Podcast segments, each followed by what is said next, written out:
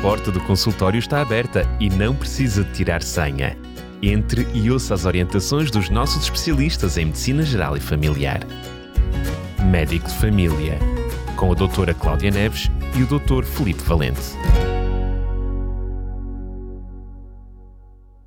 Para esta série de programas conto com a presença do Dr. Felipe Valente, o que desde já quero lhe agradecer mais uma vez por estar connosco e por nos trazer o seu conhecimento, a sua sabedoria, a sua abordagem sobre estas temáticas.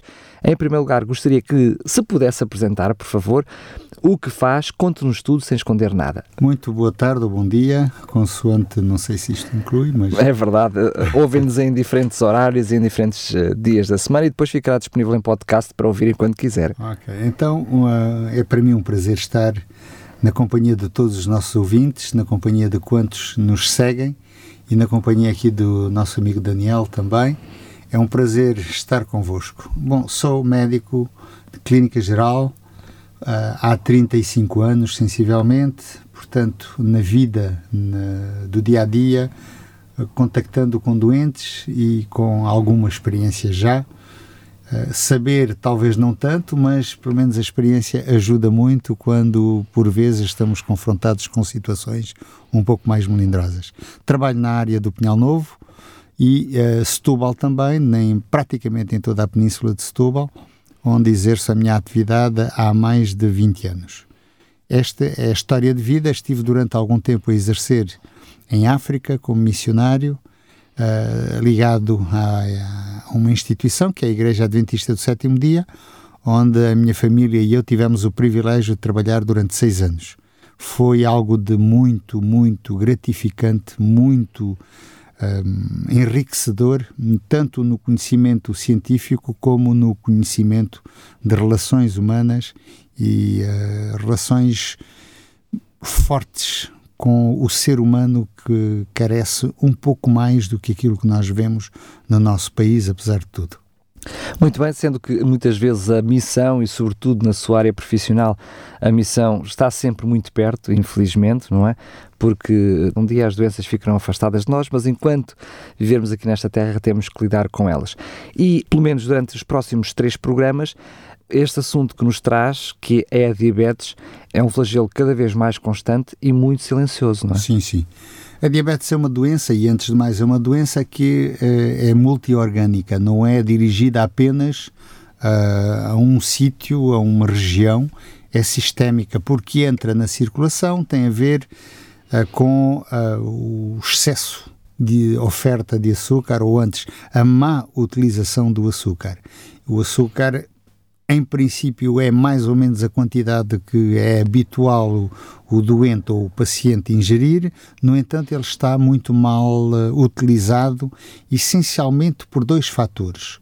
Ou porque não há hipótese de captação ao nível da célula e, portanto, os receptores podem estar uh, alterados, ou então falta aquilo que uma vez eu vi e que me ajuda melhor a compreender, falta a chave que abre a fechadura da porta de entrada do açúcar para dentro da célula. A insulina. A insulina. Ou seja, o açúcar faz muita falta dentro da célula, mas para chegar lá precisa de estar em circulação. Se eventualmente ele não entra onde deve, então continua a circular em excesso.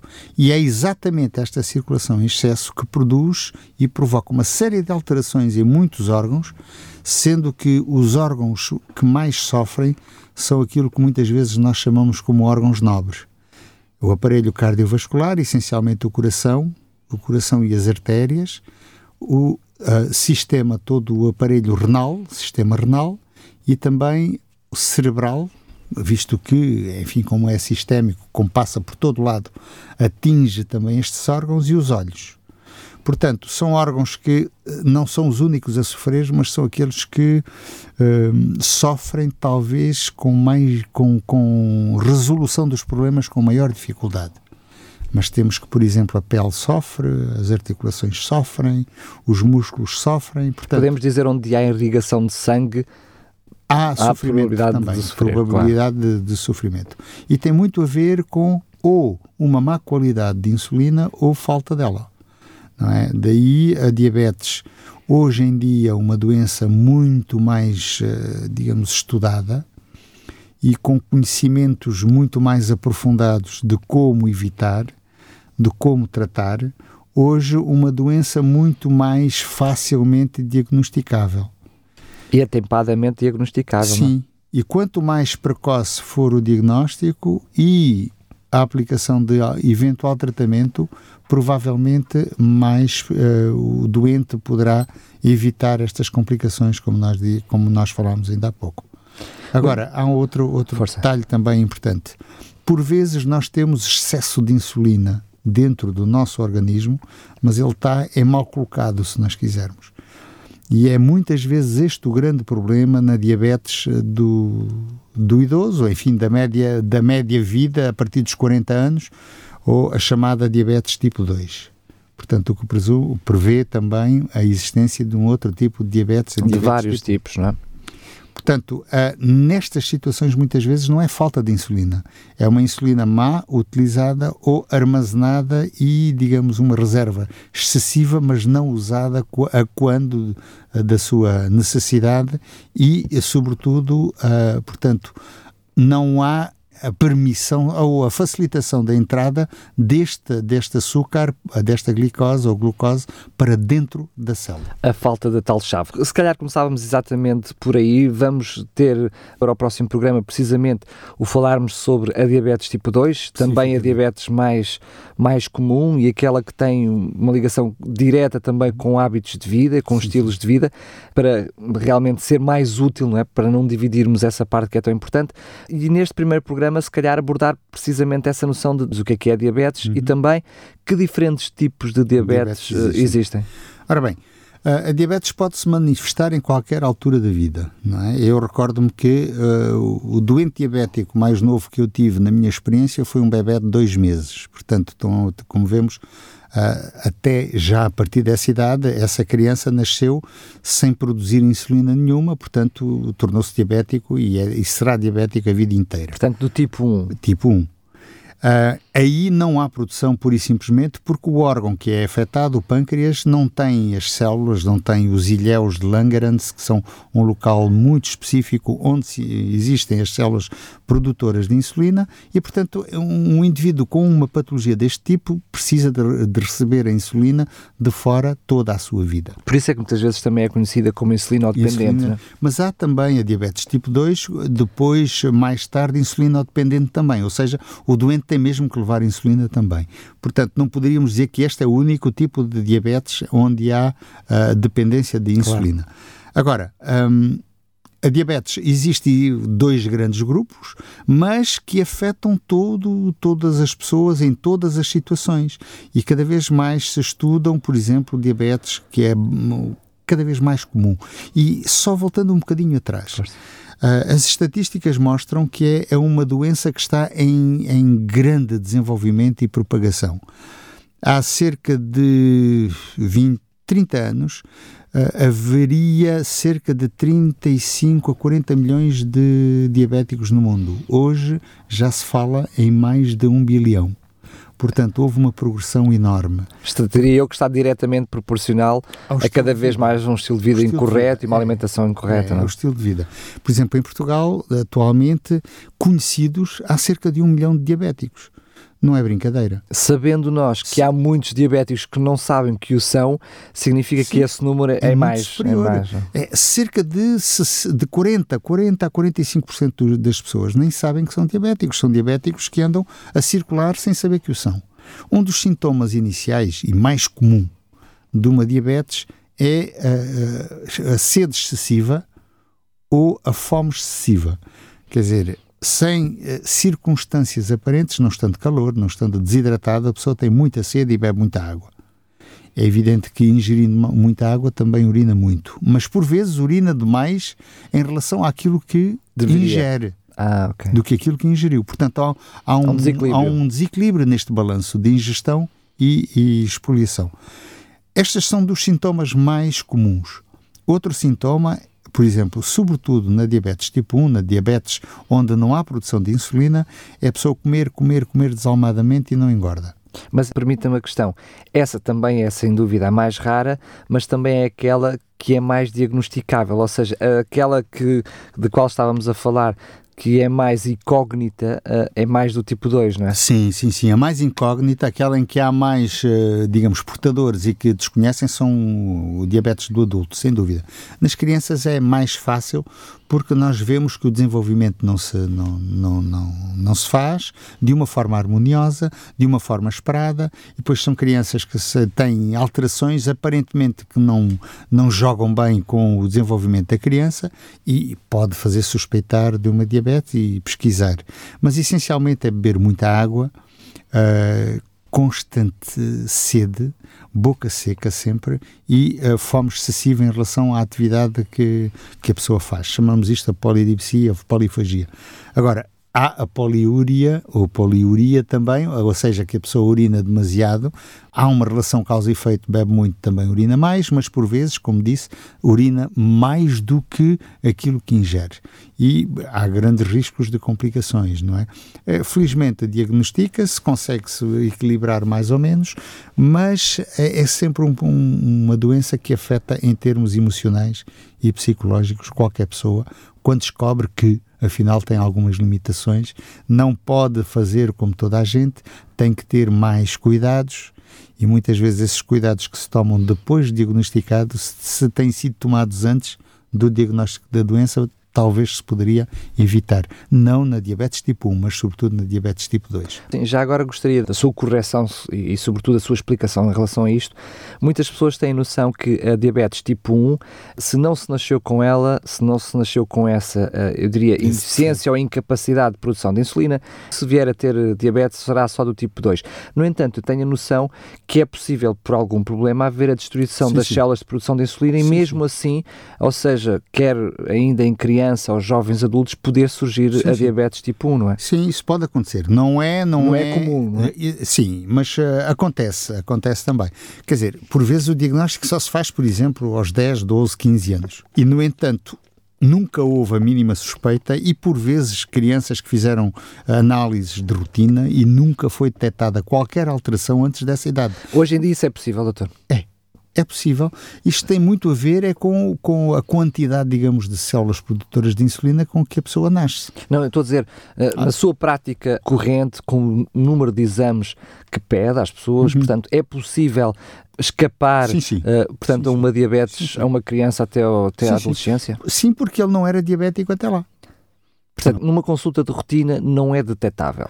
Pode não ser, pode, pode não ser. ser. É, se, não, se não fizermos análises clínicas, eh, dificilmente se vai. Sim, eu estou a imaginar, é por isso é que eu estou a perguntar na sua, na sua prática clínica, uma criança até aos 16 anos nunca não ter feito análises, é difícil. Ter... Não, não, nunca ter feito análises para se perceber excesso hoje em de, dia, de açúcar no sangue. Hoje em dia é difícil, não é? Porque hoje em dia até são os próprios pais que pedem quase em excesso. Mas também, também vemos uma obesidade infantil muito grande, sim, o surgimento sim, cada vez mais sim, precoce, portanto a, a, preocupação também aumenta. Claro. Não é? estão os tais hábitos, como nós dizíamos, não é? Os tais hábitos, os tais uh, atitudes, uh, o estilo de vida que depois afeta. E hoje em dia, por exemplo, pode acontecer que as crianças nasçam com alguma produção de insulina, mas depois, à medida que vão crescendo, a, a necessidade é, seria maior, mas o, o, pâncreas não acompanha. Não acompanha, exato. E depois entra em falência e então a partir daí manifesta-se então uma diabetes, não é? Agora, a obesidade infantil é um problema que poderíamos conversar um dia uh, mais tarde, mas que facilmente pode conduzir à diabetes, não tanto do tipo 1, mas depois, depois mais à frente, 30, tipo 40, 2. então aí ter problemas. Mas, mas tipo. estamos a falar na mesma de maus hábitos sim, em sim. criança e adolescente que depois tem uma claro. recuperação já mais tardia, ah, não é? Sem dúvida, sem dúvida, sem dúvida. Ainda para, para fechar este diabetes tipo 1, queremos passar para o outro diabetes tipo 2. Este diabetes tipo 1 quer queremos, quer não, até pela sua, pela sua característica, implicará então uma terapêutica de uma insulinodependência sim, para sim. toda a vida. Sim, para o resto da vida. Hoje em dia já há muitas, muitas insulinas, muitos tipos de insulina que podemos facilmente adaptar e agora há também um sistema que se está a aplicar cada vez mais, que é uma bomba de insulina mesmo, em que o organismo, uh, por si, vai fazendo a avaliação da necessidade de insulina de que, que Essa bomba que não injetável, é isso? Não, é, está, comple, está constantemente a injetar. Ah, ok. Ok, consoante a necessidade. Ok. Ah. Agora, isto levanta outro problema que já começou a surgir e que foi quando foi implementado este sistema, falou-se um pouco sobre isso. Ou seja, as pessoas que, portadoras dessa bomba de insulina, que injeta a insulina quando necessária e na quantidade necessária, são pessoas que depois mais facilmente levariam a abusos ou facilmente uh, voltariam a um estilo de vida abusos alimentares, estamos alimentares a falar sobretudo, disso. não é? E de estilo de vida. Porque há aquele poderia... aparelhinho que vai okay, compensando. Vai compensar, deixa andar, faça aquilo que bem apetece. E depois tem problemas, porque depois é difícil compensar tudo isto. Portanto, não... E não, e não peço desculpa a interrupção, não permita-me a expressão, apreguiça o Mais ou menos, o, o, é esse o grande problema. Uh, não, não tanto nesse sentido, mas é sobretudo o indivíduo, o indivíduo. que ele nunca vai estar tão atento, tão uh, vigil para uh, corrigir os maus hábitos de hum, vida. Okay. Ou seja, deixa andar, faz que depois a bomba resolve o problema. E isso depois leva a complicações de outra ordem, porque afinal é difícil controlar e pode, por vezes, então oscilar, oscilar demasiado e provocar situações mais complicadas.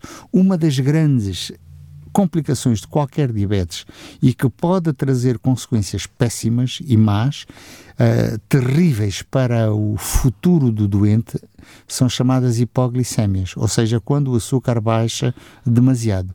E se eventualmente um doente entra em coma, portanto, perde consciência, porque o nível de açúcar no sangue é demasiado baixo, isso traz sempre consequências, deixa marcas a maior parte das vezes, em, em alta percentagem, mais de 70% dos casos, para o resto da vida.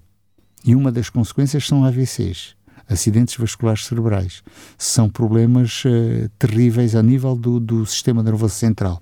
E isto pode acontecer também nas crianças. Portanto, há que ter cuidados e estes abusos o que é que pode levar? Pode levar a que a tal bomba injeta demasiado uh, insulina, ela depois faz baixar demasiado... Portanto, tem um pico ali enorme. E depois como... pode criar problemas deste tipo. É? Muito bem, nós vamos voltar, sem dúvida nenhuma, a esta diabetes tipo 1 quando, eh, num terceiro programa sobre este assunto, eh, até falarmos sobre a diabetes gestacional. No entanto, eh, gostaria que ainda pudéssemos falar não só da diabetes gestacional, mas também da diabetes tipo 2. Ora bem, a diabetes mais comum, como dissemos, é a diabetes tipo 2, é a diabetes chamada do adulto. Ora bem, estas são de diagnóstico precoce difícil porque a maior parte das vezes, só quando as pessoas têm algumas das complicações é que se alertam para isso.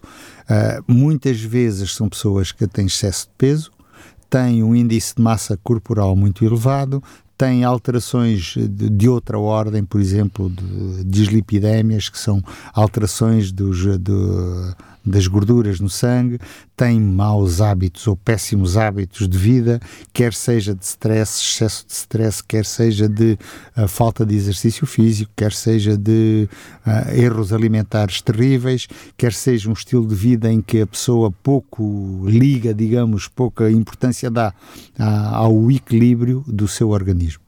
Portanto, é de difícil uh, diagnóstico e depois o tratamento também é mais complicado, é mais difícil, é mais arrastado. Hoje em dia, no Sistema Nacional de Saúde em Portugal, e isso nós temos que agradecer ao Sistema Nacional de Saúde que nós temos, apesar de tudo quanto se diz de mal, é um sistema nacional que está programado para poder fazer um seguimento regular destes doentes. E estão programadas consultas, no mínimo três consultas por ano, o ideal são quatro consultas por ano, mas mínimo três, em que nós temos a possibilidade de controlar o doente. E, até certo ponto, entre aspas, isto sem insulto, puxar as orelhas ao doente ou então dar-lhe umas boas palmadinhas nas costas, dizendo muito bem, está-se a portar muito bem. Estava e dizer, isso é muito importante. Estava a dizer que este também era de difícil tratamento. Imagino eu que não seja tanto por dificuldades médicas, por dificuldades terapêuticas, mas como é uma diabetes que tirando as, as questões de, de, genética, porque também eh, esta também aparece, não é, associada à genética em menor escala, mas uhum. também aparece, mas como tem a ver com situações de obesidade e de sedentarismo, tem mais a ver com a dificuldade de tratamento, com a mudança sim, sim. de hábitos, de é? mais por aí do que sim, propriamente uma questão médica ou farmacêutica. Sim, Hoje em dia o tratamento farmacêutico não é assim muito complicado, embora por pressões puramente economicistas, nós médicos de família muitas vezes somos pressionados a utilizar determinados medicamentos que depois também não são tão eficazes como gostaríamos que fossem. Bom, isto é um à parte. Claro. Mas uh, temos uma panóplia de medicamentos muito vasta e uh, muito completa que nos pode ajudar a poder tratar o doente de uma forma conveniente. Agora, o mais complicado é dizer ao doente: olha, meu amigo ou minha amiga, o senhor ou a senhora tem que mudar completamente o estilo de vida, aquilo que estava habituado a fazer até aqui. E tem que começar a comer de manhã como um rei ao, meio-dia como um príncipe e à noite como um, um pobre. Como mas ela provavelmente já ouviu isso desde pequenino, não é? Pois, Só tem a começar a praticar. É, é que tradicionalmente em Portugal, por exemplo, uma boa e uma percentagem de pessoas toma o seu pequeno almoço a correr eh, num, numa pastelaria ou sei lá onde e depois é, é o, tradicional bica e o, e o pastel nata. Ora, o que é que eles têm de nutritivos ali? Muito pouco, senão hidratos de carbono em grande quantidade e gorduras. E, depois, e as duas juntas, que ainda é pior. Ainda pior. E então o que é que acontece com isto? Há deficiências enormes de nutrientes consistentes e uh, uh, bons, protetores, e têm coisas que não deveriam comer ou que não deveriam ingerir, muito menos quando há necessidade de comer algo de muito mais consistente. Portanto, e mudar isto é terrível. E depois dizer, amigo, uh, estar 4 horas, 5 horas a ver televisão, isso não é nada bom. Mexa-se como costumam dizer, pela sua saúde, mexa-se. É? e é verdade. Okay? Isto, estas mudanças de hábito, a maior parte das vezes, ajudam a reduzir a quantidade de medicação que depois é necessário dar. E muitos doentes, no início. Eu poderia dizer que é até a principal medicação. É a principal não? medicação, o principal tratamento. Muitas vezes, numa diabetes inicial, podemos adiar anos o início do tratamento só com mudanças de estilo de vida. Mas quando eu digo anos, décadas até. Portanto, podem estar mais de 10 anos com uma diabetes puramente equilibrada, desde que comam como deve ser, comer não com a boca, mas comer com, com o cérebro, que é mais complicado. é mais difícil. Fazer contas e, e ver quantidades e, e o ritmo e, e, a qualidade, tudo isto é extremamente importante, não é? Claro. E isto é complicadíssimo para, para aplicar.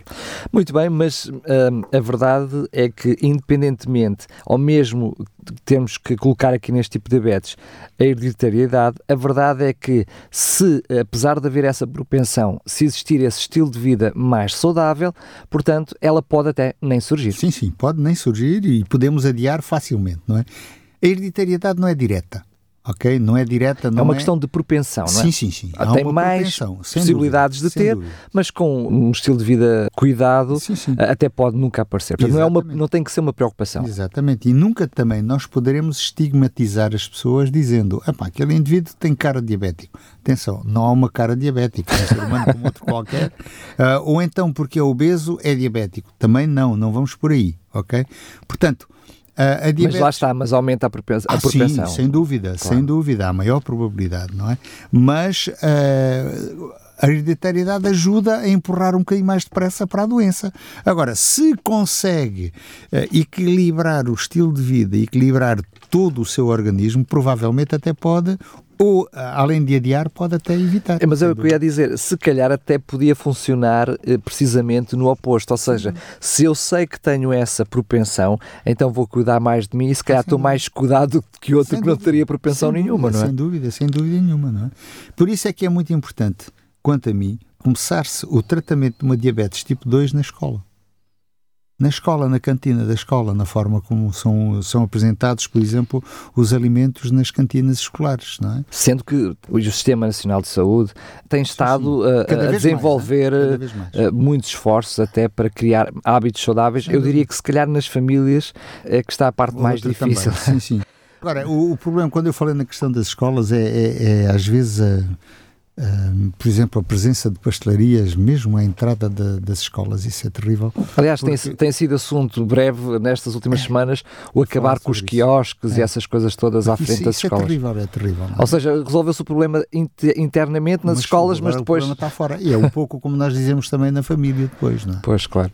Muito bem. Outro, hum, eu não diria uh, muito comum, mas dentro dos três géneros mais comuns, é este gestacional, este diabetes gestacional, que que é um diabetes ainda mais específico que os Sim. outros. É uma diabetes que hoje em dia se diagnostica facilmente porque, felizmente, a maior parte das grávidas, eu diria que muito próximo dos 100% das nossas grávidas são seguidas ou de forma particular por algum especialista ou nos centros de saúde pelos médicos de família que têm essa vertente que é a saúde materna. Agora, é importantíssimo seguir uma, uma gravidez desde o princípio e não como já me aconteceu apanhar eh, senhoras grávidas já no, no terceiro trimestre de gravidez sem nunca terem feito o mínimo de acompanhamento. Agora, a diabetes gestacional ou gravídica implica ou traz problemas para a mãe e para o feto. Portanto, os dois ficam afetados. O excesso de açúcar é mau para os dois seres que estão em, em simbiose, elas estão juntas, não é?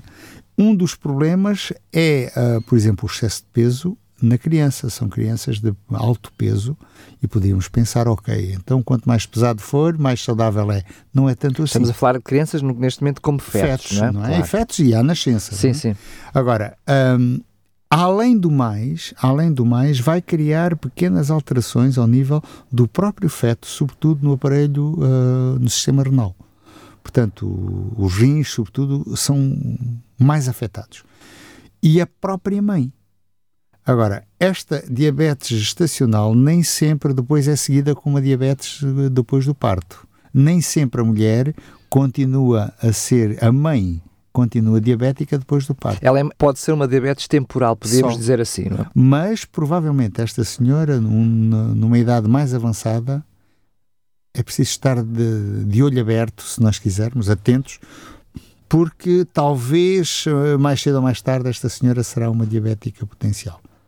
E a criança não é que tenha uma diabetes tipo 1, mas também mais facilmente, se não tiver bons hábitos de vida, mesmo desde criança, poderá facilmente desenvolver uma diabetes tipo 2. Eu vi números assustadores, não sei se correspondem à verdade ou não, por isso eu gostaria de colocar esta questão, mas eu vi números em Portugal, em 20 mulheres, pelo menos uma sim. teria este tipo de diabetes. Parecem números muito grandes. Não, não, é, é mais ou menos a média, não é? É a média. É a média de. Portanto, de... mulheres grávidas, sim, portanto. Sim, grávidas, não é? Agora, o essencial é apanhar logo de princípio, porque depois conseguimos perfeitamente controlar, geralmente controlar com uma, uma boa dieta, um bom estilo de vida. E normalmente acaba por, uh, sem consequências para a mãe e para o bebê, sim, não é? Sim, sim. Se for bem controlado, não tem problema nenhum. É? Tu, os dois depois uh, desenvolvem-se uh, de uma forma perfeitamente normal. Se a situação é de controle difícil, normalmente, eh, eu falo na qualidade de médico de família, o ideal é mesmo encaminhar para a especialidade e ser eh, seguido em regime hospitalar, porque muitas vezes provoca-se o parto mais cedo para evitar consequências e complicações Uh, ulteriores. Não é? Para além destes três, estes são certamente os três mais comuns e nós vamos demorar algum tempo a falar sobre eles nos próximos programas. No próximo programa falaremos então do, da diabetes tipo 2, a mais comum e, enfim, aquela que terá mais que, que, se dizer e também a que a maior parte dos ouvintes diz respeito, porque é aquela que nós podemos evitar, podemos uh, evitá-la e deixaremos para um terceiro programa, portanto, esta uh, gestacional e a do tipo 1, mas sem precisar ou sem entrar em partes mais específicas, porque elas são cada vez mais raras, ou seja, fugindo destes três tipos de diabetes, mas é provável que algum dos nossos ouvintes que nos esteja a ouvir neste preciso momento até tenha um tipo de diabetes que não tenha a ver com estas três, porque existem outros, não é? Uh, há uma diabetes que não é muito, é muito falada aqui, é a chamada diabetes insípida. É uma diabetes em que o que há é um problema no, na, é um problema hormonal na relação entre o sistema, no, no relacionamento entre o, o, sistema nervoso central e as glândulas suprarrenais. E muitas vezes está acompanhado de outras complicações. É uma situação muito rara e que normalmente aqui há uma perda de líquidos brutal.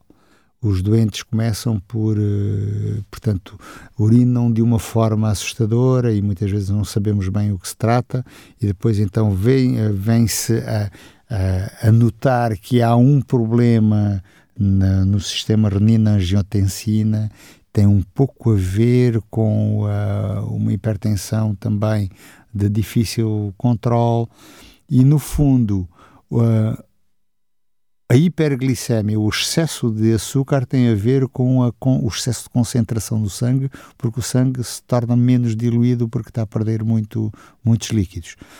Isto é de tratamento mais hospitalar, de, de, especialidade, e com um tratamento hormonal normalmente se resolve e, e, raramente se utiliza a insulina para tratamentos deste tipo de diabetes. É, o, outro tipo de diabetes poderá haver, são coisas muito mais específicas muito raras, não é? Eu sei Sim. que, por exemplo, alguns tipos de diabetes surgem, por exemplo, com questões de doenças autoimunes, por exemplo, tem ali alguma ligação. Sim. Mas é, a maior parte das vezes vem com, uh, portanto, uma doença qualquer que destrói o, uh, o pâncreas, não é? Que é a fonte, digamos, da insulina e todas elas são insulina dependentes. Claro. Muito bem, uh, mesmo antes de terminar, apesar de depois de podermos falar sobre este assunto de uma forma mais concreta quando falarmos em particular nos diferentes tipos de diabetes, mas hum, há, há uma, uma, uma mensagem de esperança para quem tem diabetes, ou seja, seja que tipo for, porque com um estilo de vida uh, mais saudável uh, não há que eh, viver preocupado nem se achar que é diferente dos demais, porque é possível Sim. ter uma vida completamente normal, não é? E o interessante disto tudo é que, enfim, eu sou cristão, uh, procuro procuro estudar a Bíblia, procuro estudar e conhecer a Bíblia tanto quanto possível. É tão interessante como nós vemos os pontos essenciais para uma vida equilibrada foram e são nos dados na Bíblia de uma forma clara, logo nos primeiros dois capítulos da Bíblia, Gênesis capítulo 1 e capítulo 2, onde Deus fala de uma forma muito específica, em oito pontos fantásticos que nos mostram que uma nutrição equilibrada, baseada naquilo que deveria ser o estilo para o qual nós fomos uh, criados, eu já ouvi falar, chamou-lhe até remédios naturais, oito remédios naturais. E é interessante que isto tudo está nestes dois primeiros capítulos. Por que será?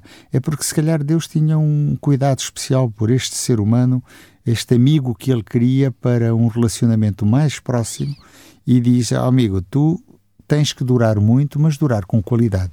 E então tem que cuidar de ti. mas se a partir do capítulo 3 as coisas se complicam e depois há outras complicações que vêm, Deus também, esse mesmo Deus de amor e de, de piedade para cada um de nós, o que é que ele faz? Dá inteligência ao ser humano para estudar e ajudar então a compensar quando não há outro meio de compensar. Mas agora, o meu dever como ser humano é procurar praticar aquilo que foi, digamos, o conselho inicial da parte de Deus. Eu acredito sinceramente nisto e procuro pôr em prática, nem sempre como deve ser, mas enfim, isso é outra questão. uh, Dr. Filipe Valente, obrigado mais uma vez por ter estado connosco. Fica é, então o encontro marcado para o próximo programa, onde vamos olhar mais de perto para a diabetes tipo 2. Muito obrigado também pela, pela vossa atenção, aqueles que nos estão a ouvir, e cá estaremos e eh, depois não sei se vamos criar talvez um meio para dar algumas respostas caso haja alguma questão isso depois também temos que ver isso e ponderar isso. A porta do consultório está aberta e não precisa de tirar senha. Entre e ouça as orientações dos nossos especialistas em Medicina Geral e Familiar. Médico de Família, com a doutora Cláudia Neves e o doutor Felipe Valente.